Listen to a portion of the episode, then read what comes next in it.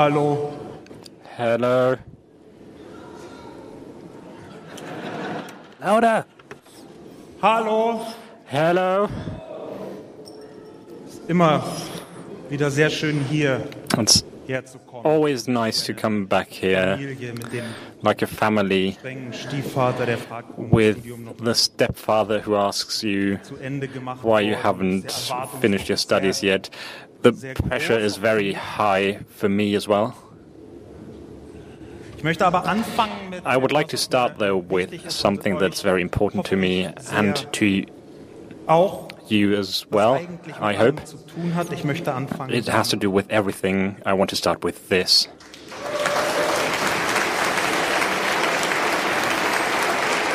Free Day is the hashtag for demand and freedom. For Deniz Yücel, the Turkish-German journalist who's verzeihe imprisoned in euch Turkey. euren eher höflich als I'm- engagiert klingenden Applaus und möchte hinzufügen, I forgive your polite rather than enthusiastic applause, and I would like to add that this is not just for Deniz Yücel, but also for all others who um, are in prison for their investigative work. Today is an important day on several levels. Levels. Something personal first, perhaps. This is my 10th anniversary on Twitter to the day. Das hört sich heute komisch an, aber damals It sounds strange today, but back in the day I thought um, I was one of the very last people to wie man sich join Twitter. Nachzügler fühlt. Das ist ja So- eine Perspektive. Und wenn ihr genau hinschaut, dann I know how it feels to come late to a party, Bucks bekommen hat and if you look, if you look, then you s- you can see that my first tweet only got 20, uh, 20 likes and five retweets. So I know how you feel. Das But- schicke ich voraus. Ich habe gesagt, heute ist ein I'm not going to be insulting anyone. besonderer Tag, denn heute ist auch und das Today is a special day on on several levels because der Tag der Befreiung. today is the day of the liberation. The day that Germany finally capitulated in the Second World War in 1945. dem ich finde, dass er ein Feiertag And I think sollte. It ought to be a public Bayern holiday. Ungefähr 47 I read that Bavaria has about 47 public holidays per year and Berlin and Hamburg only three. Aber den sollen die Bayern auch kriegen. Ich But bin da großzügig. This is one of those that Bayern should have, Bavaria should have as well. Aber ich möchte das als Steilvorlage benutzen, den Tag der Befreiung, der 8. Mai. I want to im Kontext der use this- Mai 1945, um This day of the, the 8th of May 1945 to. Speak about recapitulation. bisher geschah. Previously on Earth würde man vielleicht sagen. What happened previously? previously on Earth, you might say. The first disturbing thing since my last talk to the state of the talk about the state of the nation. Verstörende für die Welt muss The first sein, estate, dass wir jetzt disturbing thing for the world has to be that we are now living in a time mit nichts als der Qualifikation where Nothing- Frisur auch US-Präsident werden kann. Und where ich the only thing that needs to qualify you to become US president is your haircut, and you may find this stranger than I do. leben jetzt auch in einer Zeit, um We also live in a time, to be very precise, in der wir herausfinden müssen, dass man sich where we're finding out Brexit Thanks to Brexit, schießen kann. Das galt vorher that you can shoot yourself unmöglich. In in the foot with a leben ebenso in einer with a head start, man sich offenbar freuen muss, wenn nur which was thought to be anatomically impossible previously. And we have to be happy that only 33% or as in France or 49% of Austrians vote for a right-wing party. Übersetze ich mal, ihr seid ja mehrheitlich Nerds oder wollt welche sein, weil das inzwischen hip Most of you so, als müsste man sich darüber either nerds or would like to be nerds because it's become hip. des You have to imagine that you can imagine it as if Das ist die uh, 67% meiner of the Wi-Fi password were known.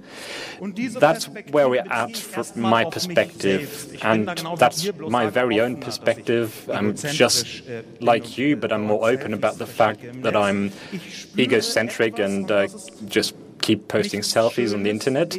I feel something that's not very nice. It's uh, it's a tremor, if you will. Something has changed, and this change did something to me. Seit ungefähr Ende 2014 mit diesem Prozess. Ever since 2014, I've thought about this process, mainly because that's when the right-wing Pegida movement that happened both online and offline um, was established. And in the, uh, the height of this, at the pinnacle of this movement, there was a Facebook page that had 160,000 likes, and they got up more than 10,000 people on the streets who, to, to protest. And they had similar things going on internationally. And ever since the end of 2014, I've been watching these movements. And it's not a secret that I, I've been spending time in some corners on the internet that aren't the most polite uh, in the world. But something also changed away from trolling towards something that I uh, would like to describe as hate speech. I'm going to quote a mail, an email that I got in that context in the summer of 2015 about an article on Spiegel Online that I wrote where I wrote that I don't think that it's right to shoot migrant boats on the Mediterranean. I thought that would be something that many people would be able to agree on, but um, apparently I was wrong. This is what the email looked like. Thank you for the article. There is no better proof that we need Man vergasen, eigentlich noch viel zu human, aber man ist ja kein to be able to exterminate people like you. Und der restliche Menschenmüll bei Spon fällig bist. Uh, but I'm hopeful that it's that there's not not long before people like you are going to be exterminated. Watch out, you freak! The wind is turning. That's a brief summary. Empfinde mich nicht, auch wenn das vielleicht komisch ist, als Opfer. I don't feel like a victim, and that may sound strange. No, on the contrary, I have quite a few privileges. One of them is the fact that I've been confronted with hate online for more than 10 years. It started with trolling and insults. Then there were people who were standing in front of my house, some of them drunk. But I'm I, I know how to deal with these people. I've, I've training, if you would. But something, something's different here, not just the force of the insults, but also that, that you can, can only try to understand what's behind this. And there, I, am not a victim. There are people who have it far worse than me and who, who don't have the training that I have. But it's very significant that this hate speech seems to be coming from a group, a social group that thinks that it, it is becoming more important. The wind is turning. There are enough people. That's what they're writing. And this tremor has intensified last year. I, I started dealing with this in 2015.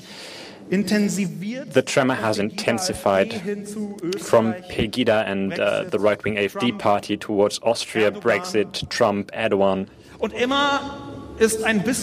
And the, it, the tremor got stronger and stronger each time, and it got more tiring each time. What interested me a lot in this context, in the context of these last four, Austria, Brexit, Trump, and Erdogan, is that the share during the elections looked like this. It was, well, slightly idealized. It was always a 51 49 split. I always took the, the measures I liked. But on, at, at, the first glance, you, you might assume that this is a maximal polarization, and that, that might not even be wrong. Und Frankreich, die man seit gestern. So, and the question, and what about France that we can answer since yesterday? Why only a third in France?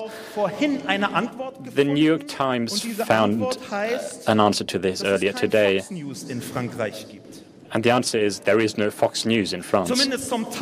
At least partly. Another part of the explanation is that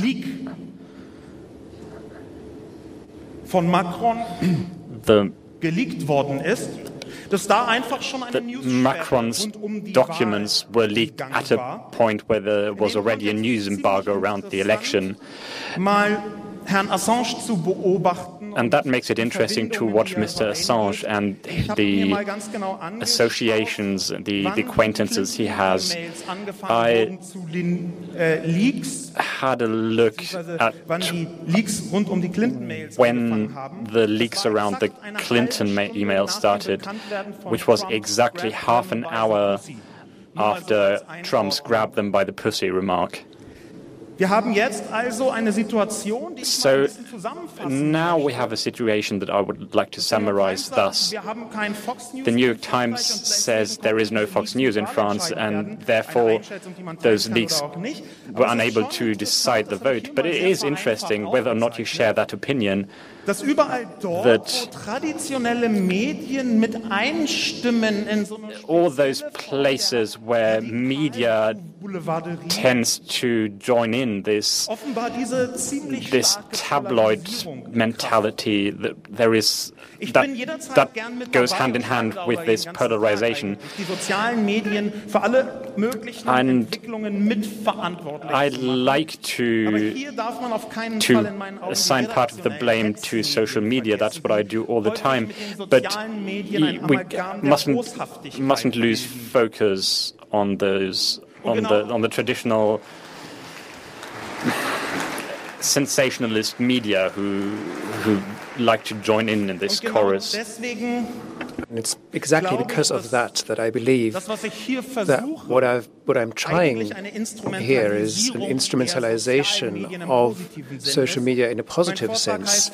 My talk is about from speaking in social networks, serving suggestion for strengthening liberal democracy with the help of social media, and first, to describe what I've actually, actually done in the last year. The last year, throughout, I was extremely busy. I was into the detail involved with things, had to take care of things, and at the same time, as I just said in the introduction, I did try to not leave the debate out of my sight. I have to also say in advance that there is a certain personal look, look, um, positioning here to, to, be made. A positioning that in the 20th century would have been called absurd, but today everyone who is in the public eye, public focus, is really obliged to say this. This positioning, therefore, is that I consider myself a left liberal democratic constitutional patriot, a European, and a globalization and digitalization profiteer, and I am trying to work for digital and social enlightenment. So everything I'm going to say, the whole analysis, is to be seen under this angle.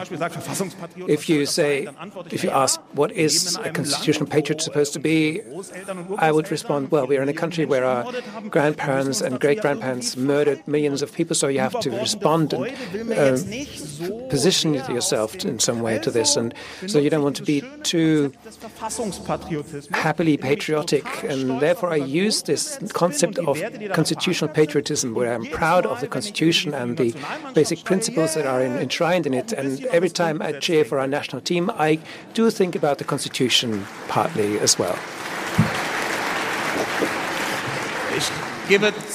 I admit that this is a very well far-reaching and very constructed thing to say, but that's my speciality. All those years in the internet, I saw millions of endeavors pass me by, but only in the last few years, or even perhaps particularly since 2016, I could really understand what all these quotes, uh, one of the, all these quotes meant. The Churchill quote that said, democracy is the worst of all government forms, with the exception of all the others that we've tried. So Churchill, this great Twitterer before Twitter, this quote, you could really, you could, you could see a lot next to Benjamin Franklin images, for example. And you can see this pass by and say, well, it's a funny quote, and uh, everyone has something clever and something stupid to say, and some of these things are preserved and some aren't. But what this actually means can be found in the headline that I had here the pain of democracy. And the pains of democracy manifested for me in what I've mentioned before that tremor.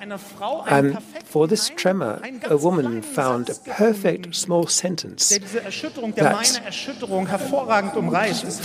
fantastically summarizes that tremor. It's Anja Maier, who works for Taz, the German left paper Tageszeitung, who in 2013 already, in the refugee context and Facebook, uh, because she was working in a village in Brandenburg in the provinces, she wrote, I thought we had progressed, progressed further.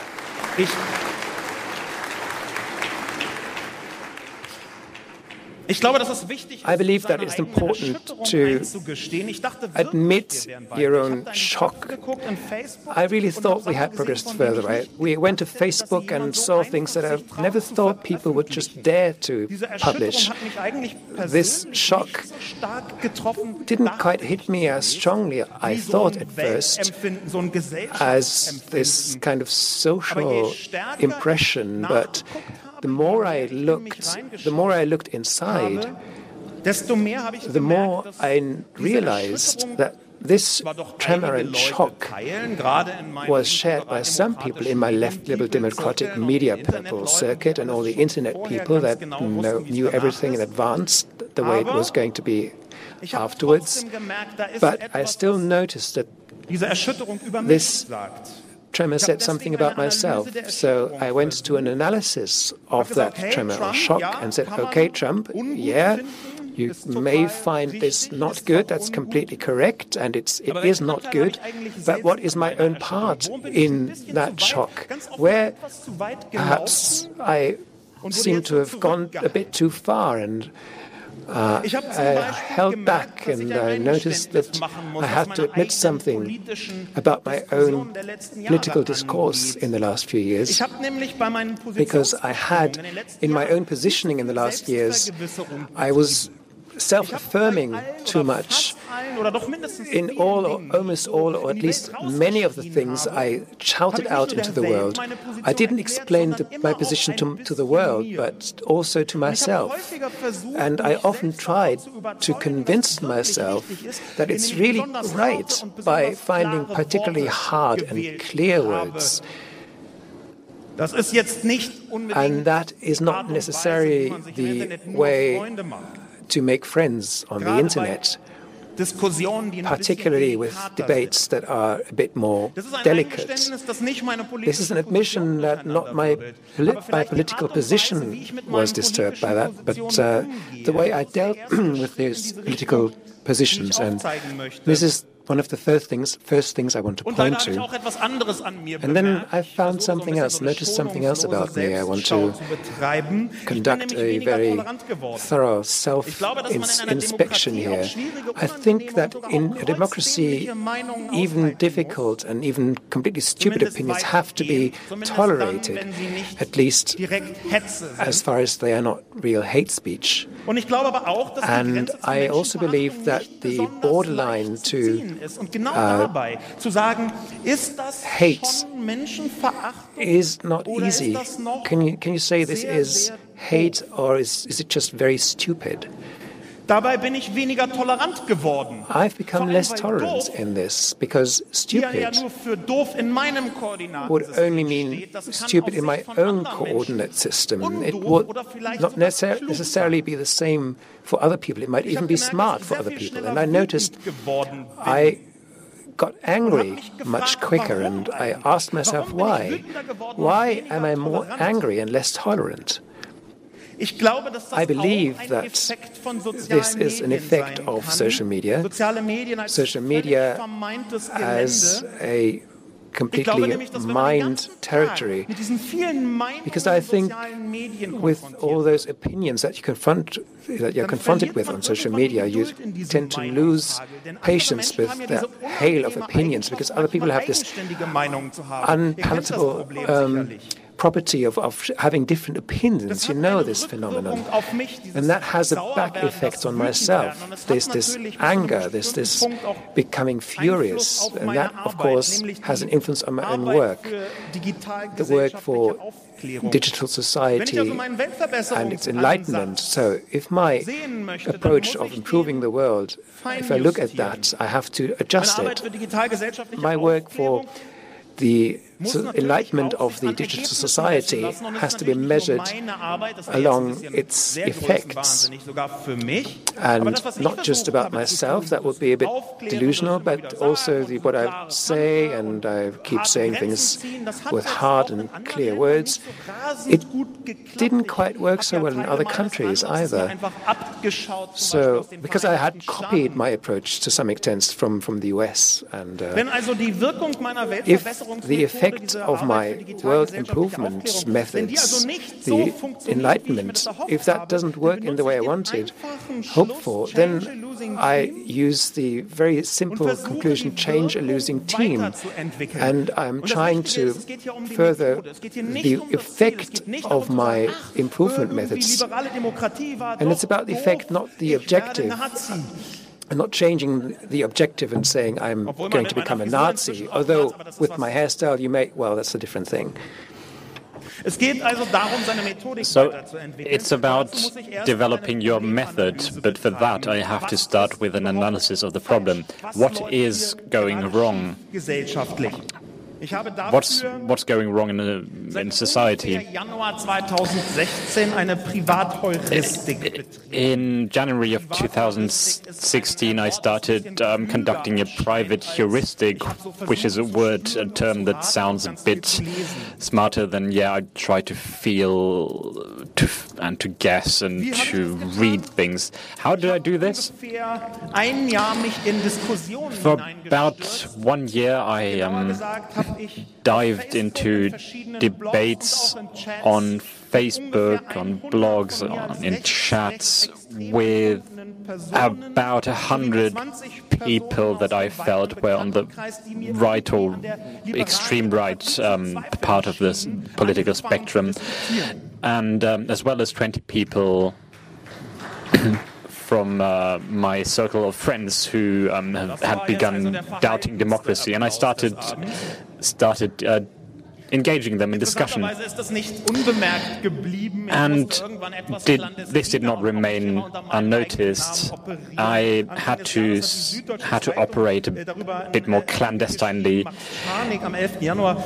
The Süddeutsche Zeitung newspaper wrote an article about this simply because they saw that I didn't just um, shout back in an argument, but I actually try to, to understand their position. But I also watched the Facebook group Ich bin hier, I am here, whose conduct I think is exemplary, because you can see uh, they show which like which way, which style of argument works and which doesn't. An important point in this is his wording, wording no, the wording on one slide where you may have raised your eyebrows but didn't cough strongly enough. Because I said that I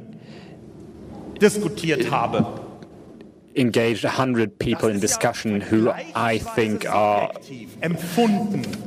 on the right end of the spectrum, but this is very su subjective, right?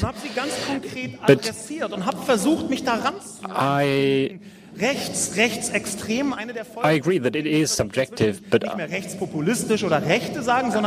I started saying not only right wing, but also right wing extremist so that um, everybody will know the part. Like, uh, they can they can find out for themselves where they are on that spectrum. And I found out some interesting things. And the first thing is that uh, there are not just right wing and right wing extremists, but also people who are simply not sufficiently immune to the right end of the spectrum. I borrowed this term. I don't know how it's properly defined. But there are people who say, yeah, okay, there's someone who thinks that we should murder all Syrian refugees uh, when they show up the, at the border. And I think that's wrong, but I'm still going to go to a protest with them. So people who are, have a hard time differenti differentiating themselves to the right end of the spectrum. okay, so that was definitely the least enthusiastic applause of the evening. So these people who I think are right wing, and I I, I, used to like to call them Nazis, but I started engaging them in discussion and try to understand their point of view. Bit, in a bit more detail. This, of course, included some very obvious Nazis and then people like right-wing, right-wing extremists. But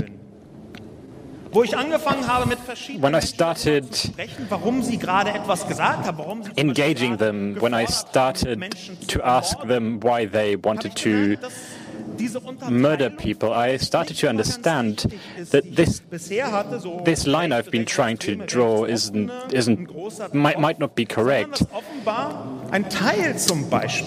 But that a part of them might simply be trolls and assholes or temporary assholes. It seems to have happened a lot to me that I called people Nazis who were, were just assholes. It's, it's not, might not be easy to understand, but because it's, it's obvious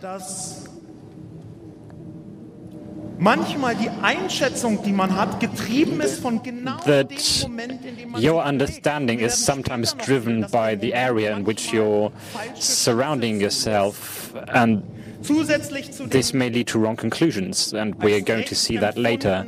So, addition, in addition to these right wing extremists and trolls and assholes who thought they were being funny, we also have people who are angry, people who are very angry, and people who are very, very angry. Leute also, wenn man die direkt angesprochen hat, people who simply were not who you simply could no longer reason with. And I think it's important to, to differentiate there, because I know that when I myself am angry, I say things about cats that I don't really mean. Ebenfalls habe ich von mir als rechts oder rechtsextrem empfundene Personen kennengelernt. And I got to know some of some people who are scared or concerned with simply the wrong friends. Uh, people on, told me on Facebook when I when I chatted with them that they simply said things because their friends liked it when they said those things. Die ich als rechts empfunden habe, mit einem Mal zwischendurch noch ganz normale Konservative waren, wo ich mich einfach in der Einschätzung so ein bisschen must also tell you that I was that there were some people whom I simply estimated wrongly, who were simply conservative, but not right-wing extremists, right wingers. And these, the, the sizes of the of the slices in this pie chart are very subjective. There's partly to do with the length of the words. It's purely symbolic. But there were also combinations. People who used who were very, very angry a moment ago when I would have thought, oh, that's an obvious Nazi. But a moment later they agreed that, yeah, that might have been a bit harsh to wish all of them dead. But these conservatives really did exist. And finally, the second group to last were the people are simply disturbed. I don't want to call them crazy because that's that's not the term I want to use. But people who were very obviously irritated or disturbed. And then, lastly, there were simply people where I have no clue what, what the hell they were thinking. People who I thought were, were right wing extremists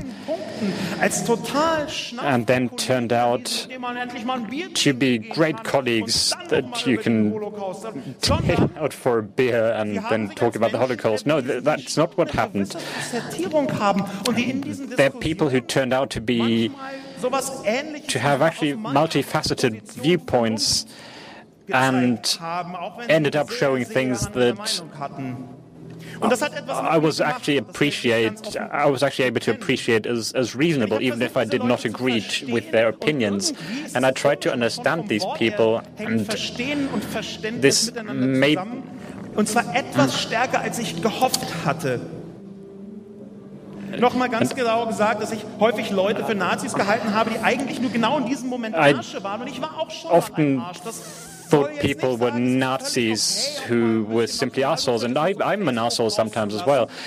Es soll aber schon die Erklärung and dafür oder zumindest eine Erklärung anbieten. Is trying to explain this behavior, and unfortunately, I'm, I've become more afraid. But I'm, I at least know how to how to cope with this, and I'm I, I hope to find some way to fight against this. So it's not about the explanation is just about what the fuck is wrong, but how the fuck is what the fuck wrong uproar.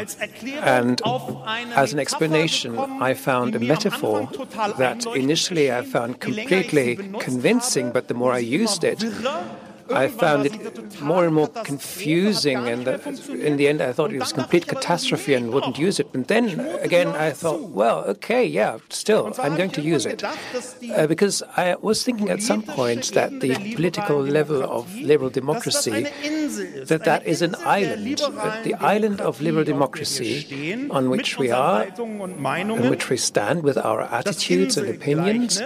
The island simile, and that island is swimming in a brownish uh, liquid. It's not shit, but this is the sea of the authoritarian, which perhaps is shit after all. And this island of liberal democracy and the sea of the authoritarian around it, that is somewhat related to that tremor I felt, where I thought, whoa, what is happening out there? So many people that, in cases of doubt, should have a certain amount of reason. But then I had to find that, from my perspective, this is not sustainable, but not because these people were not reasonable, but because they were reasonable in a different way to myself, or perhaps not at all. In some cases, the island of liberal democracy you could regard like having political opinion A on one side and B on the other. I used the black and red flags for that. This is random political opposing uh, parties or uh, camps, and the um, thinking with the social perception and progress that we had, there should be a certain progress in, in social in social society as well. I was quite, for me, it was too slow, and I imagine that it was too slow for you as well. But quite obviously, that doesn't apply to everyone. What is acceptable as a society, for a society, has bit by bit shifted into the liberal sphere and tends to be in the left liberal sphere. We may not see it this way, but that's what we fought for, and we fought for change, positive change. Aber tatsächlich but gab es in fact, there were mechanisms involved that didn't take everyone with them. This is a tweet from 2016 trying to make a joke, trying to make a joke that doesn't offend anyone, anyone in 2016. Und wenn man es sich And auf der Zunge zergehen lässt und sich ziemlich genau anguckt, was passiert ist in den letzten 20 Jahren, dann findet man think about what this means about the last 20 years. You find that as late as 1997, die Strafbarkeit der Vergewaltigung in der Ehe stimmen konnte, could vote against rape being made a crime within a marriage, as you can see from people like German politicians, including, surprise, the very conservative Erika Steinbach. That is 20 years ago. A position that these days you would consider at least right wing radical, and even people that you would consider somewhat liberal abstain, such as even Guido Westerwelle and uh, these others. And, an issue about which you cannot really have a divided opinion these days, but back then, opinion was divided. There was a certain uproar, of course, and insults were traded, but this was a position that found itself reflected in Parliament. And at the same time, this is not just in Parliament, but also within the people out there. Here you can see you see the response when Peter made a sexist joke in 1987. And here you see the same situation. Peter tells a sexist joke in 2017. And ähm, he gets this almighty kick, I don't know what it's called, with a burning foot. Now, what is conspicuous here is the friend. I use the word friend circle in the English spelling here because this is related to social media. The, the private and the public spheres mix, and the, what you feel to be the digital living room suddenly is underlying the rules of the big public. Suddenly, you'll be hit in the face for something that you said 30 years ago in the pub, you say in the digital pub now, and the sister of the your work colleague sees this on Facebook and says, "Are you crazy?" and so on, and reports it to the employer and so and so on. So Da ist natürlich there auch viel Symbolik im a lot of symbolism involved genau dann, here.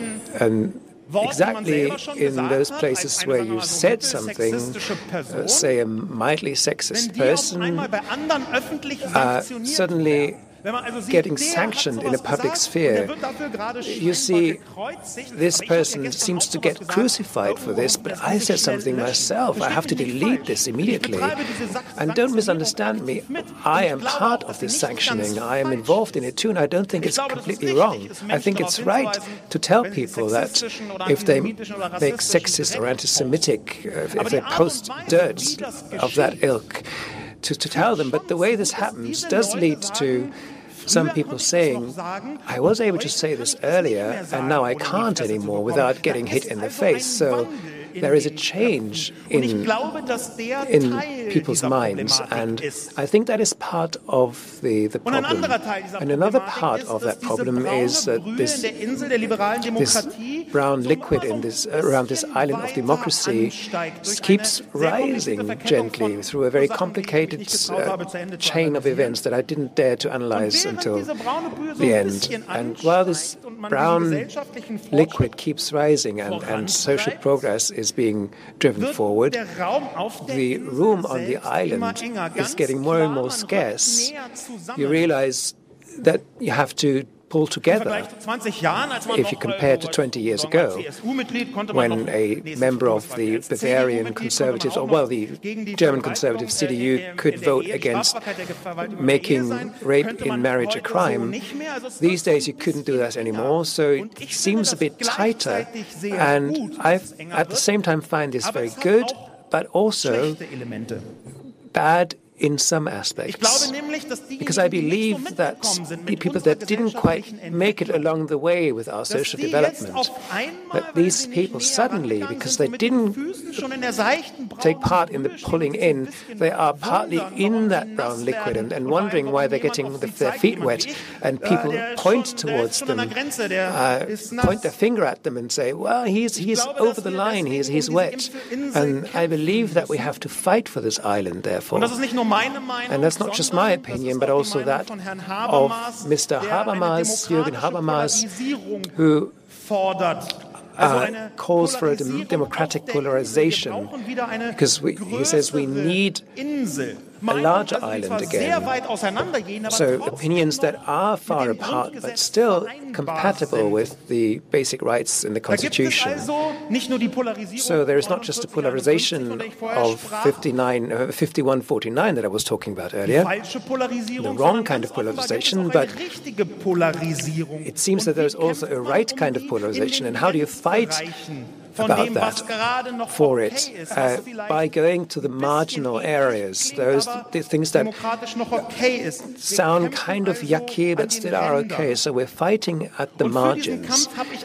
And for this fight, I have a kind of well, a small communication theory that I came up with. Uh, uh, kind of a well, banal communication theory. I'm not a scientist. I'm just an observer of phenomena. So so the communication scientists, the, I asked them to form a proper theory out of my oh well kind of theory. But when I looked at this communication, I noticed that in contrast to earlier communication, social media happens to, on stage all the time. You're not debating in a usual way. There's always an audience around. And, you, and there has to be an audience, and that audience can be global, of course.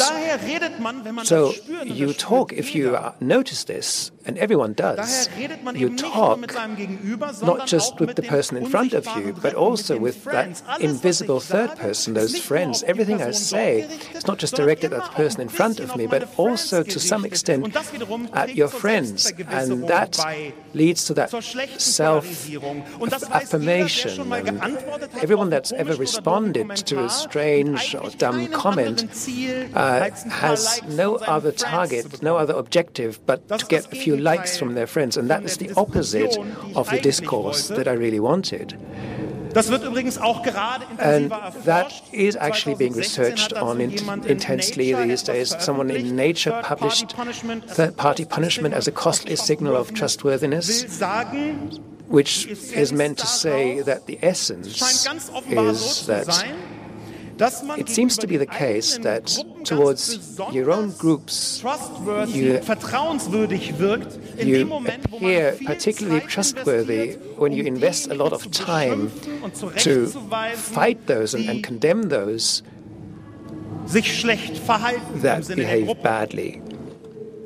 The second point about social media in my oh well theory is the hyper emotionalization.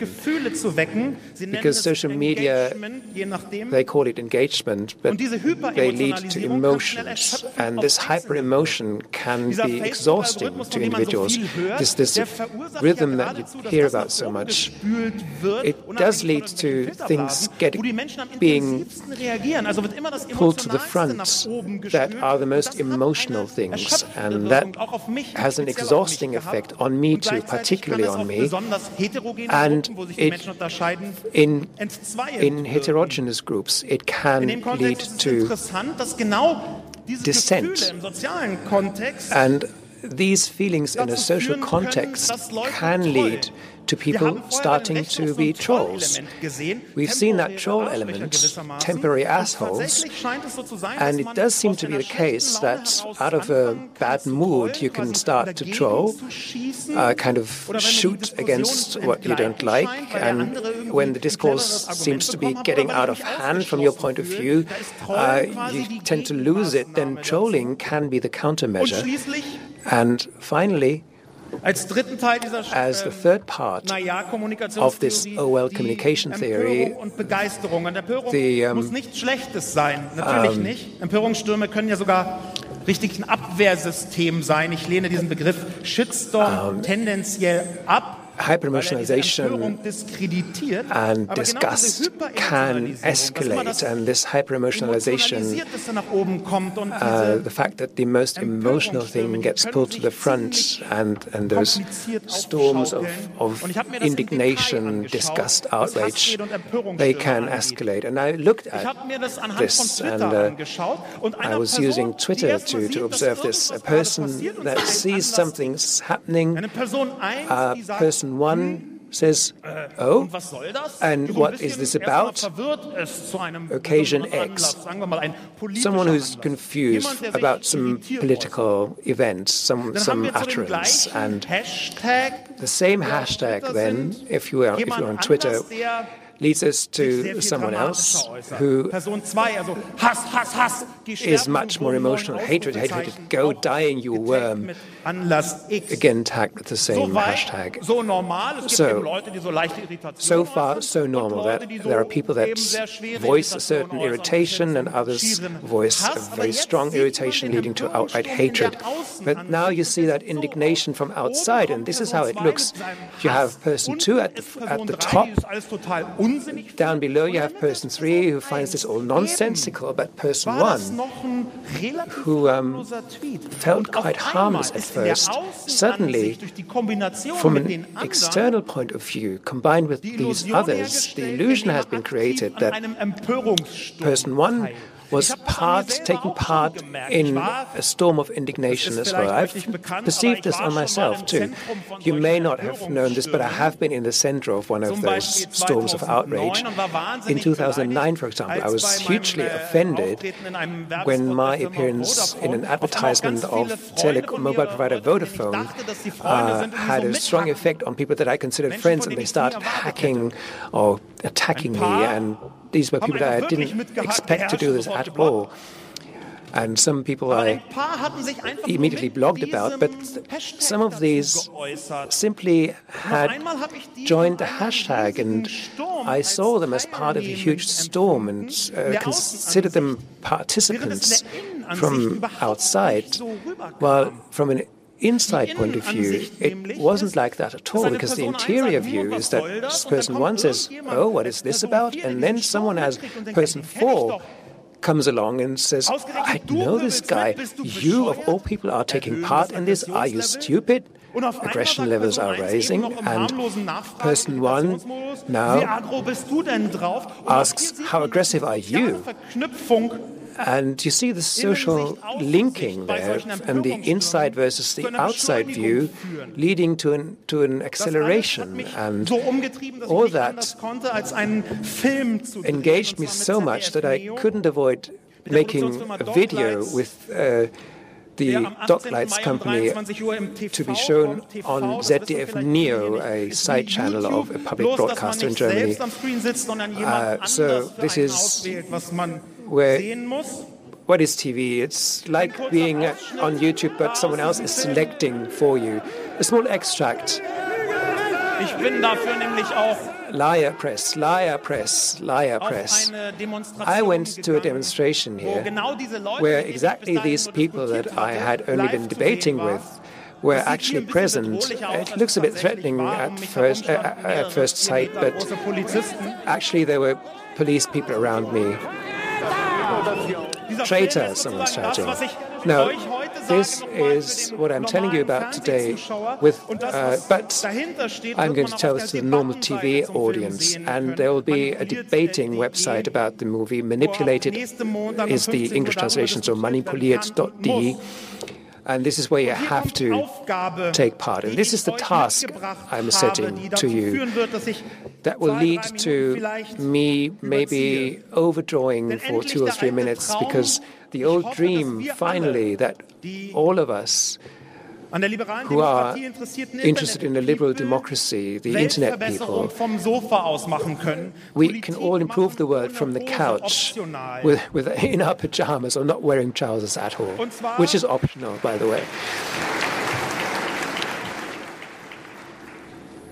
And the motto is talk with the right wing against the right wing. So why exactly, you can ask?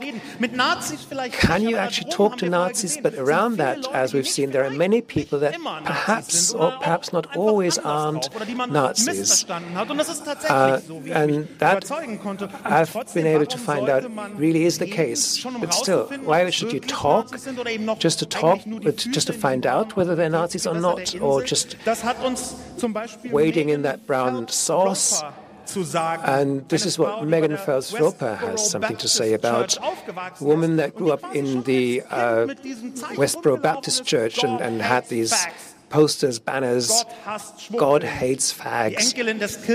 Uh, the grandchild of the founder, by the way. Those were the people that went to gay soldiers' funerals to shout out there that they thought that gays deserve the death penalty, but not just gays, but Jews as well. Westboro Baptist Church, Westboro Baptist Church has a very strong anti-Semitic streak, or they have a lot of anti-Semitism, strong anti-Semitism. Because what I'm showing here is a talk from early this year by this Megan Phelps-Roper, who started to discuss on Twitter with people that did not believe that gays deserve the death penalty.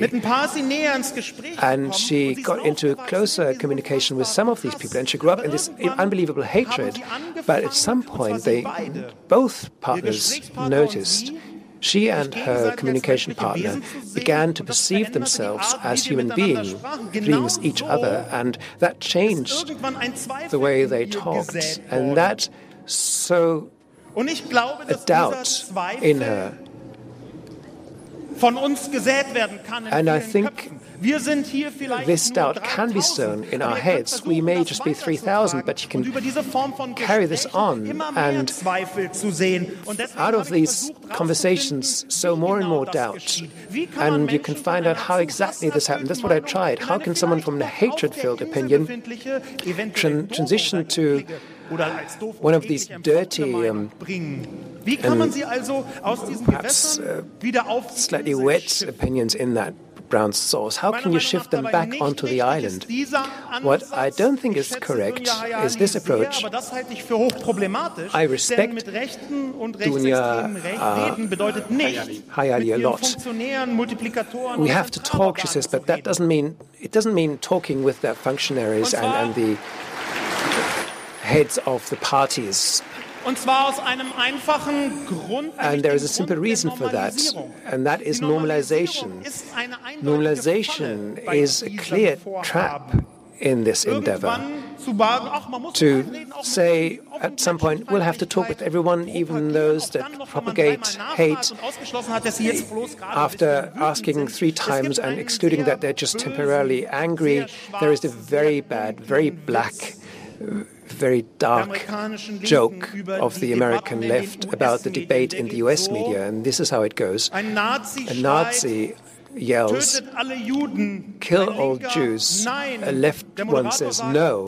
The presenter says, now these are the two extremes, and now we'll find a balance, try to find a balanced mid to medium position. Now, this trap of normalization is something you can fall into if you don't talk to the people themselves, but put yourself on a stage in a too symbolic way to kind of. Und gleichzeitig ist das natürlich um, richtig, aber leider ist ich bin hier, so gut es ist, und ihr solltet alle Mitglied werden und mitdiskutieren. As good as ich bin here, I am here is, and you should all become a member, It's not just uh, an insignia of those that hold out against. It's also an invitation to ignore. The people that see this hashtag don't no longer see what's happening inside. So I think we need a new strategy.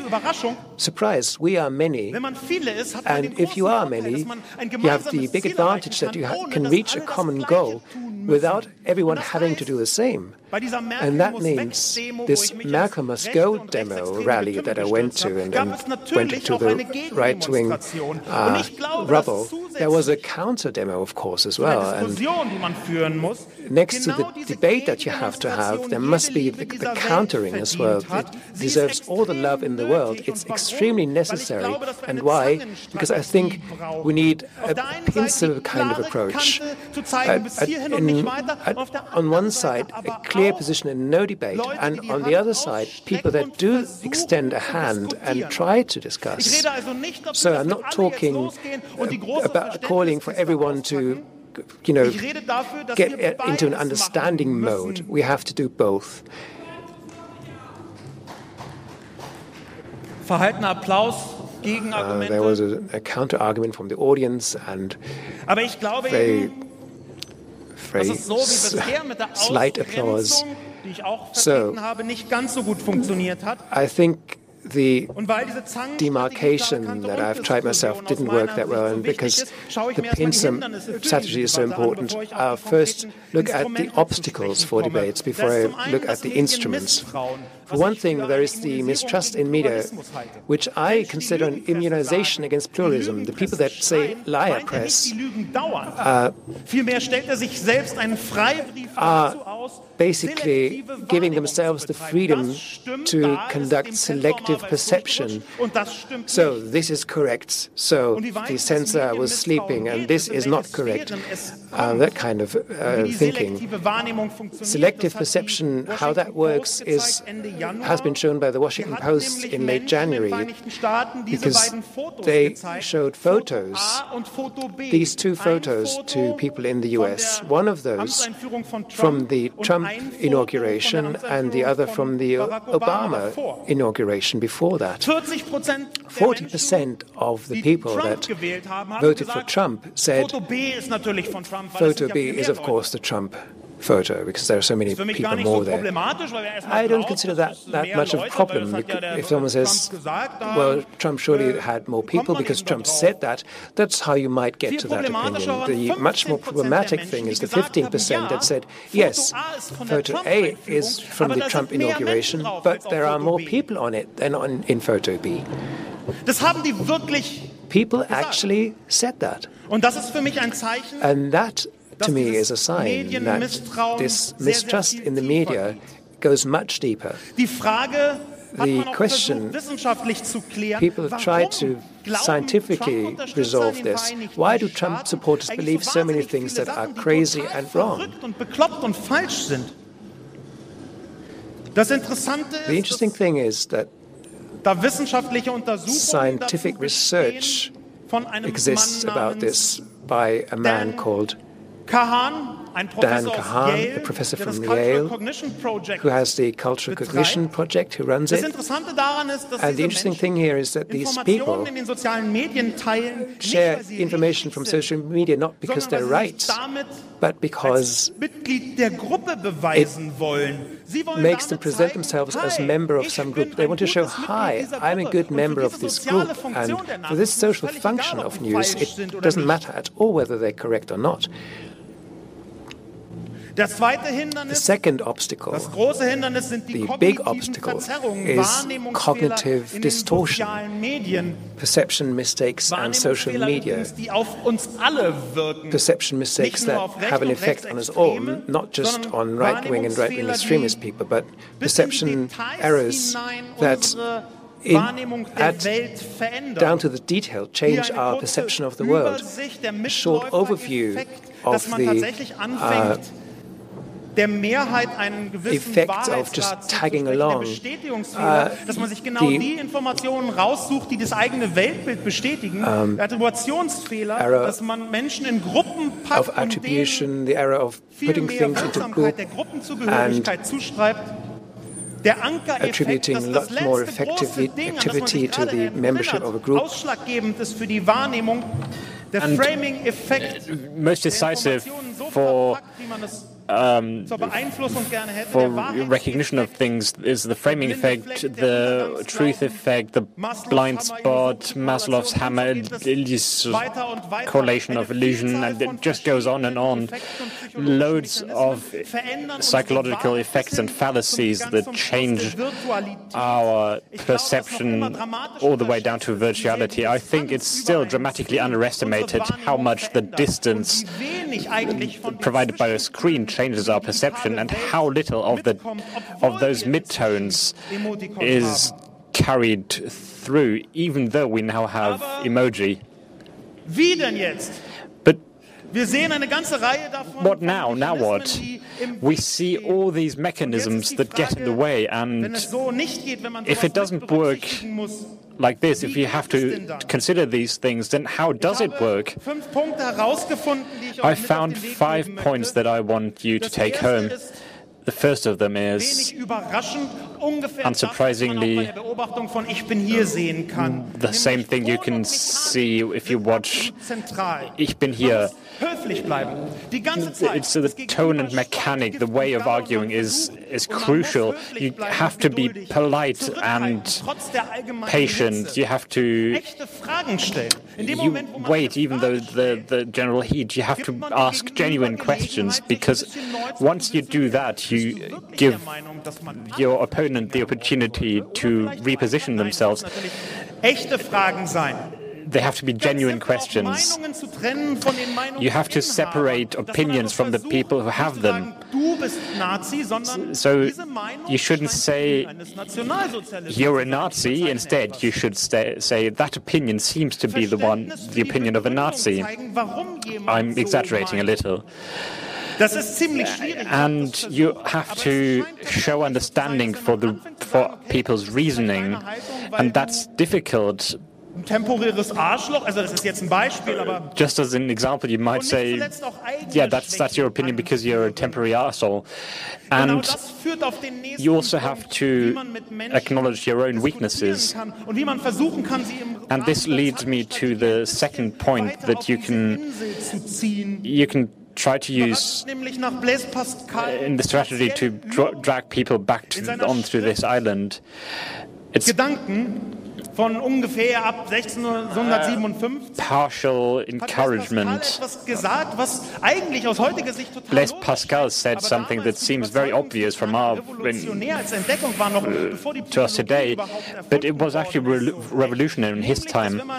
And it's that if you say you're wrong, that people react defensively. If you instead say you're completely right in nine out of ten points, but in just this one where you say that eh, everybody we should murder everyone, then that, that that might not be quite right. And you have to try to to separate the good point from the bad by uh, praising um, praising some things that are uh, just tangentially, tangentially right. Like it's, it may seem weird to praise to say, yeah, great spelling in your Holocaust denial, but gut funktionierend. If you acknowledge that. Where uh, there's simply a difference in the way you approach solutions, then that gets you quite far. The next point that I might also call the second second point is facts and their discussion. In 1975, there was this interesting experiment that worked in a very simple way. Two groups of people were given suicide notes. So, notes from people who were supposed to have committed suicide, and also faked suicide notes.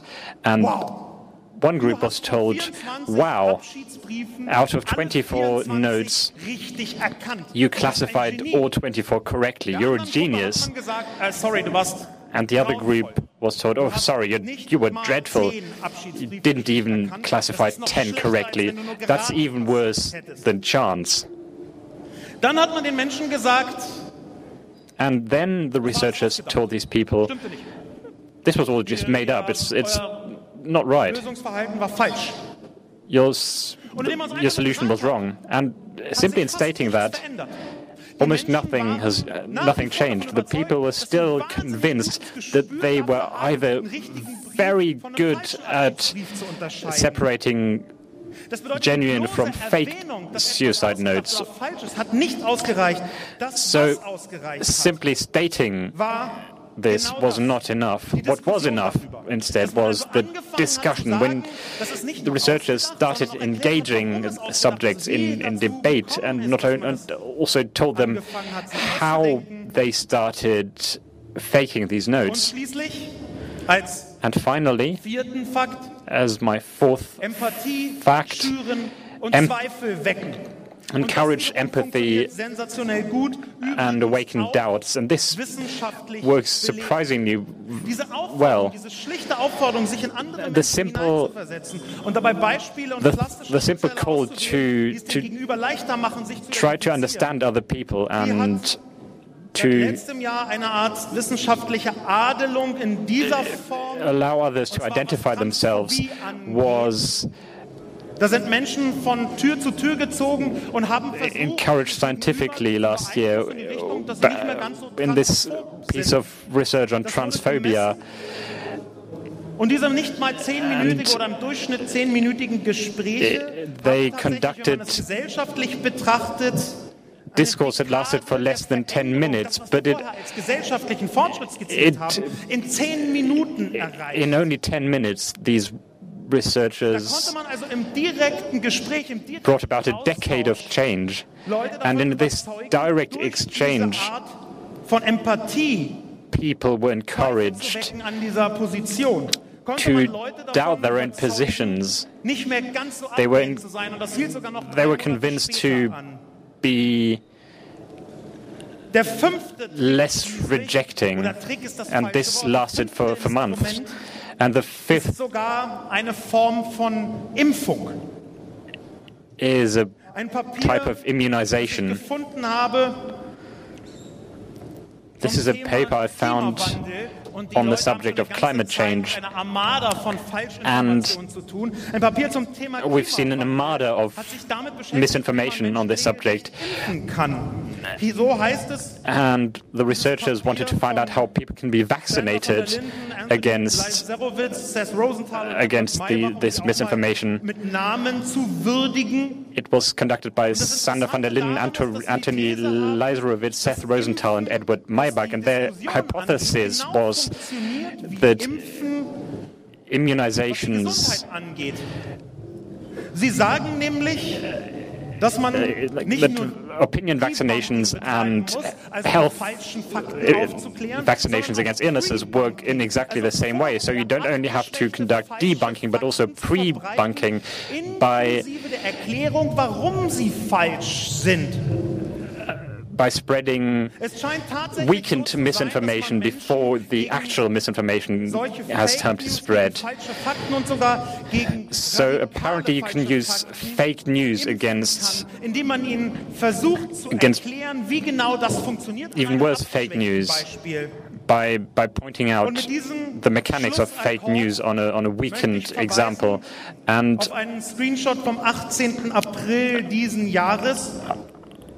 I want to use this to show you the screenshot from 2014, where I spent a lot of time arguing with somebody from my circle of friends, somebody whose name I'm never ever going to disclose, and they wrote something that actually caused me to shed a tear. It really did. And this came in the midst of all my efforts, and it's not faked. because I spent so much time being annoyed. I think your I think our argument has prevented me from tipping completely towards the right. It's, it all stays complicated, but thank you. No, thank you, my friend, for having managed this.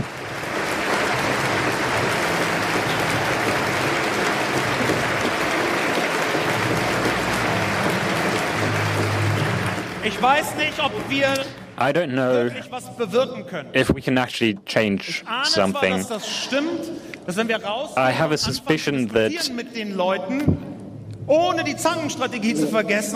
we might, if we simply go out and start arguing, and engaging people in discussion, but I can't, I can't guarantee it.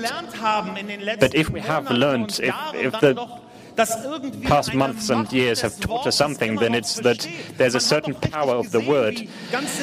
It was obvious how some debates tipped towards the right with almost nothing but words.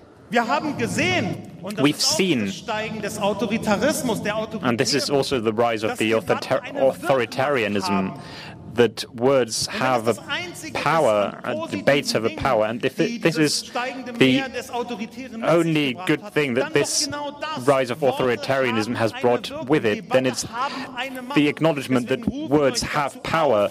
So I call upon you to reverse this change, just simply to go out and engage people in discussion. If, if each of us only gets one of these bits of feedback, then this may be enough to make this island of liberal democracy that it fits most people. Thank you for listening.